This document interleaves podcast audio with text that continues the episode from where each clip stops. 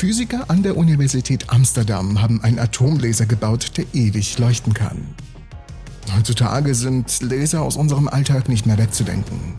Laser werden in Druckern, CD-Playern, wenn es die überhaupt noch gibt, Messgeräten, Zeigern und so weiter eingesetzt. Und das Besondere an Lasern ist, dass sie mit kohärenten Lichtwellen arbeiten, was so viel heißt, dass das gesamte Licht im Inneren eines Lasers völlig synchron schwingt. Die Quantenmechanik besagt, dass Teilchen wie Atome auch als Wellen betrachtet werden sollten. Demnach können wir Atomlaser bauen, die kohärente Materiewellen enthalten. Aber können wir diese Materiewellen dauerhaft machen, sodass sie in verschiedenen Anwendungen eingesetzt werden können? In einer am 8. Juni in der Zeitschrift Nature veröffentlichten Forschungsarbeit zeigt ein Team von Physikern der Universität Amsterdam, dass die Antwort auf diese Frage uns alle überrascht. Das Konzept, das dem Atomlaser zugrunde liegt, ist das sogenannte Bose-Einstein-Kondensat, kurz BEC. Dazu gleich mehr. Elementarteilchen kommen in der Natur in zwei Arten vor: Fermionen und Bosonen. Fermionen sind Teilchen wie Elektronen und Quarks, also die Bausteine der Materie, aus denen wir gemacht sind. Bosonen hingegen sind in der Natur ganz anders. Sie sind nicht hart wie Fermionen, sondern weich. Sie können sich zum Beispiel problemlos durcheinander bewegen. Das wohl bekannteste Beispiel für ein Boson ist das Photon, die kleinstmögliche Lichtmenge. Aber auch Materieteilchen können sich zu Bosonen zusammenschließen. Ganze Atome können sich sogar wie Lichtteilchen verhalten. Das Besondere an Bosonen ist aber, dass sie sich alle zur gleichen Zeit im exakt gleichen Zustand befinden können. Oder technischer ausgedrückt, sie können sich zu einer kohärenten Welle verdichten. Wenn diese Art Verhalten bei Materieteilchen stattfindet, nennen die Physiker die entstehende Substanz ein Bose-Einstein-Kondensat. Und im Alltag sind wir mit diesen Kondensaten überhaupt nicht vertraut.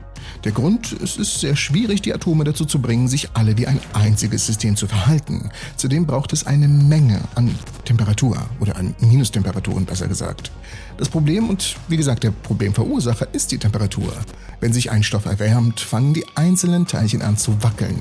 Und es ist unmöglich, sie dazu zu bringen, sich als Einheit zu verhalten nur bei extrem niedrigen Temperaturen, etwa ein Millionstel Grad über dem absoluten Nullpunkt. Das sind etwa 273 Grad unter Null auf der Celsius-Skala. Dann erst besteht die Chance, dass ein System der Materienwellen gebildet wird, ein Bose-Einstein-Kondensat. Vor einem Vierteljahrhundert wurden die ersten Bose-Einstein-Kondensate in Physiklabors erzeugt. Dies eröffnete die Möglichkeit, Atomlaser zu bauen, Geräte, die buchstäblich Strahlen aus Materie aussenden. Aber diese Geräte konnten nur sehr kurz funktionieren.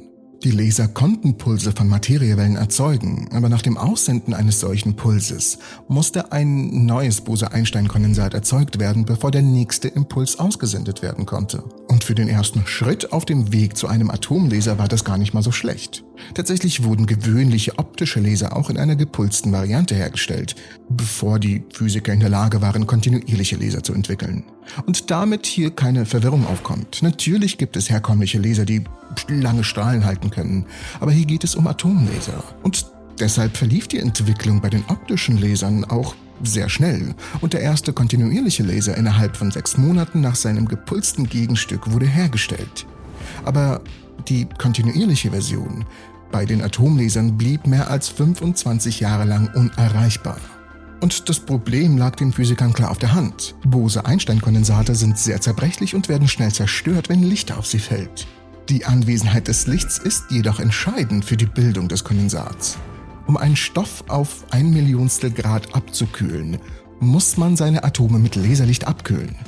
Infolgedessen waren Bose-Einstein-Kondensate auf Ausbrüche beschränkt. Impulse, die mal auftauchen können, ohne dass man sie kohärent aufrechterhalten konnte. Doch dem Team von Physikern der Universität Amsterdam ist es nun gelungen, das schwierige Problem der Erzeugung eines kontinuierlichen Bose-Einstein-Kondensats zu lösen. Professor Dr. Florian Schreck, der Leiter des Teams, erklärt, was der Trick dabei war. In früheren Experimenten wurden die allmähliche Abkühlung der Atome nur an einem Ort durchgeführt. In unserem Aufbau haben wir uns entschieden, die Abkühlungsschritte nicht zeitlich, sondern räumlich zu verteilen. Wir bringen die Atome in Bewegung, während sie aufeinanderfolgende Abkühlungsschritte durchlaufen. Am Ende erreichen die ultrakalten Atome das Herzstück des Experiments, wo sie zur Bildung kohärenter Materiewellen in einem Bose-Einstein-Kondensat verwenden werden können. Doch während diese Atome verbraucht werden, sind bereits neue Atome auf dem Weg, um das Bose-Einstein-Kondensat wieder aufzufüllen. Auf diese Weise können wir den Prozess im Gang halten, im Grunde für immer. Während die zugrunde liegende Idee relativ einfach war, war die Umsetzung sicherlich nicht einfach. Chun Chia Chen, Erstautor der Veröffentlichung in Nature, erinnert sich. Bereits 2012 realisierte das Team damals noch in Innsbruck eine Technik, die es erlaubte, einen Bose-Einstein-Kondensat vor dem Licht der Laserkühlung zu schützen und damit erstmals eine Laserkühlung bis hinunter zum entarteten Zustand zu ermöglichen, der für kohärente Wellen notwendig ist. Und genau dies war der entscheidende erste Schritt in Richtung des kontinuierlichen Atomlasers. Aber es war auch klar, dass eine spezielle Maschine benötigt werden würde, um weiterzukommen. Als sie dann 2013 nach Amsterdam gezogen sind, begannen sie mit einem Vertrauensvorschuss, geliehenen Mitteln und einem leeren Raum und ein Team, das ausschließlich durch persönliche Zuschüsse finanziert wurde. Sechs Jahre später, in den frühen Morgenstunden des Weihnachtsmorgens 2019, stand das Experiment endlich kurz vor dem Durchbruch. Sie haben die Idee, einen zusätzlichen Laserstrahl hinzuzufügen, um eine letzte technische Schwierigkeit zu lösen. Und sofort zeigte das Bild, das Sie aufgenommen haben, einen Bose-Einstein-Kondensat. Der erste Dauerstrich-Bose-Einstein-Kondensat. Nachdem die Forscher das seit langem offene Problem der Erzeugung eines kontinuierlichen Bose-Einstein-Kondensats in Angriff genommen haben, haben sie nun das nächste Ziel vor Augen. Die Verwendung des Lasers zur Erzeugung eines stabilen Ausgangsstrahls aus Materie. Wenn ihre Laser nicht nur ewig funktionieren, sondern auch stabile Strahlen erzeugen können, steht technischen Anwendungen nichts mehr im Wege und Materielaser könnten eine ebenso wichtige Rolle in der Technik spielen wie derzeit gewöhnliche Laser. Nur mit dem Vorteil der unendlichen Menge an Materiewellen, die ewig laufen kann. Ich fasse das also nochmal zusammen. Das Hauptproblem oder die Hauptschwierigkeit besteht darin, dass bereits gefangene Atome in dieser Atomfalle durch Stöße der beschießenden Photonen in der Atomfalle, die eine Materiewelle bilden soll, herausgeworfen werden können. Das reduziert wiederum die Effizienz so stark, dass sich keine kohärente Materiewelle aufbauen kann. In der Sprache der Lasertechnik würde man sagen, der Laser kommt nicht über die Schwelle. Und genau das Problem wurde jetzt behoben, was die News zu einer Breaking News macht. Über mögliche Anwendungen können wir allerdings derzeit nur spekulieren. Und dem nicht genug. Es folgt ein weiteres Experiment, welches das Unmögliche schafft.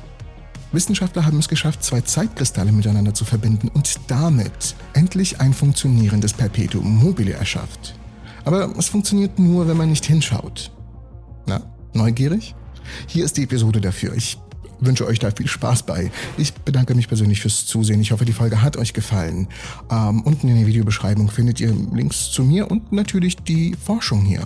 Die habe ich euch unten da verlinkt. Ich hoffe, ich sehe euch alle beim nächsten Entropy-Video. Ich habe wieder mein Outro verkackt, aber ich lasse das jetzt. Ciao.